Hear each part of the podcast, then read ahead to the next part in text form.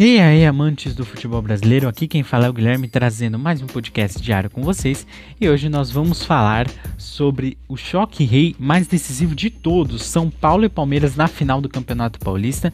Você não pode perder, então já fica aí comigo até o final. Não esqueça de seguir nosso site, no fundo da rede.wixsite.com.br videocast. Lá você encontrará nosso blog, nosso videocast, nosso podcast e também vai poder mandar uma mensagem pra gente dizendo se você gostou ou não e o porquê também, tá bom?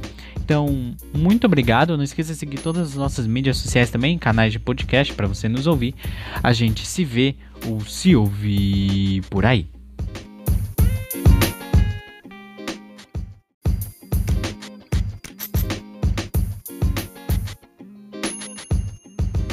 Final do Paulistão 2021. O que esperar do choque rei mais decisivo de todos? Nos momentos antes da grande final, o que podemos esperar da decisão do Campeonato Paulista entre São Paulo e Palmeiras? O tricolor paulista chegou à final após fazer a melhor campanha na fase de grupos e vencer sem problemas Ferroviária e Mirassol nas quartas e semifinal, respectivamente. Já o Palestra teve um pouquinho de dificuldade para passar do RB Bragantino, mas não viu problema em eliminar o Corinthians da casa do rival pela semifinal. O primeiro jogo da grande final é hoje. O São Paulo vai até o Allianz Parque enfrentar um Palmeiras muito forte, um time que já tem uma identidade, uma forma de jogar e que vem dando muito certo sob o comando de Abel Ferreira Nova Verde. Tem um elenco mais entrosado que joga junto há mais tempo que o tricolor de Crespo, obviamente. A vantagem do São Paulo é a decisão no Morumbi.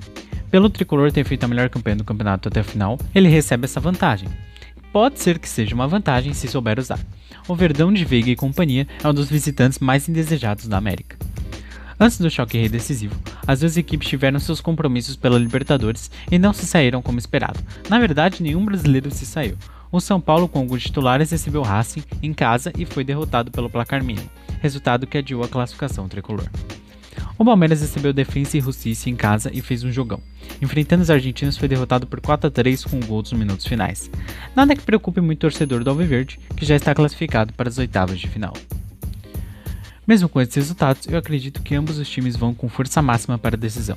O Verdão busca o bicampeonato e o posto de clube mais forte do Brasil, e pode conseguir caso vença e convença o São Paulo que também é muito forte. Lembrando que o Dudu ainda está voltando aí para o Palmeiras, pode ser que o Palmeiras substitua o Flamengo?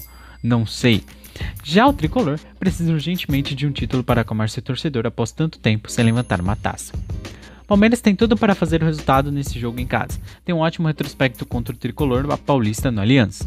Mesmo tendo sido derrotado nas últimas duas vezes que encontrou São Paulo em casa, o Verdão ainda tem uma grande vantagem. O retrospecto do Choque Rei, contando pelo lado palmeirense, são 11 jogos, 1 empate, 2 derrotas, 8 vitórias do Palmeiras, 24 gols feitos, 7 sofridos e saldo de gols 17.